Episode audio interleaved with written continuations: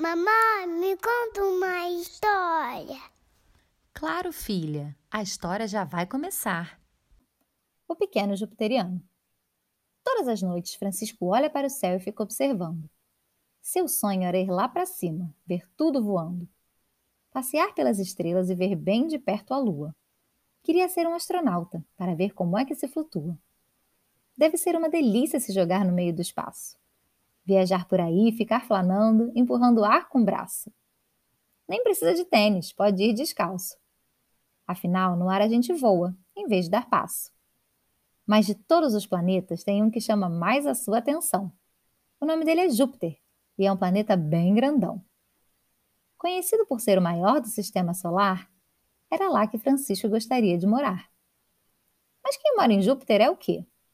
Tá aí uma pergunta difícil de responder.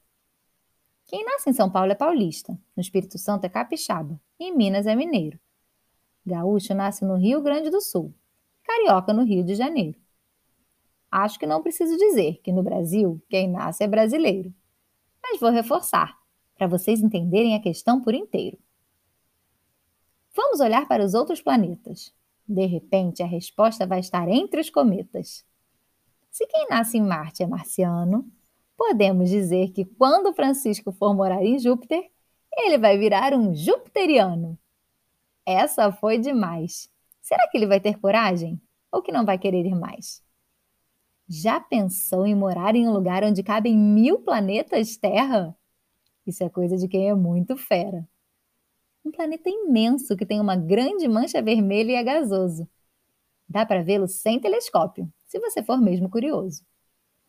Destemido, Francisco embarcou em um foguete e foi parar no espaço. Esse menino é mesmo incrível, fico impressionada e não disfarço. Chegando em Júpiter, fincou sua bandeira no solo e se apropriou do lugar. Logo, logo estará tudo arrumado e ele já se sentirá em seu novo lar. Levou seus brinquedos e suas revistinhas para ler frente e verso. Como é lindo ver daqui de cima o universo! Para finalizar, colocou uma rede e nela se deitou. Lar docilar, ele pensou. E na última noite vocês não vão acreditar. Isabela resolveu ir para sua janela para o céu observar. Ao ver o maior planeta de todos, ela reparou em uma novidade. Era o nosso pequeno jupiteriano, andando por Júpiter e se divertindo de verdade. Se você gostou, curte e compartilha.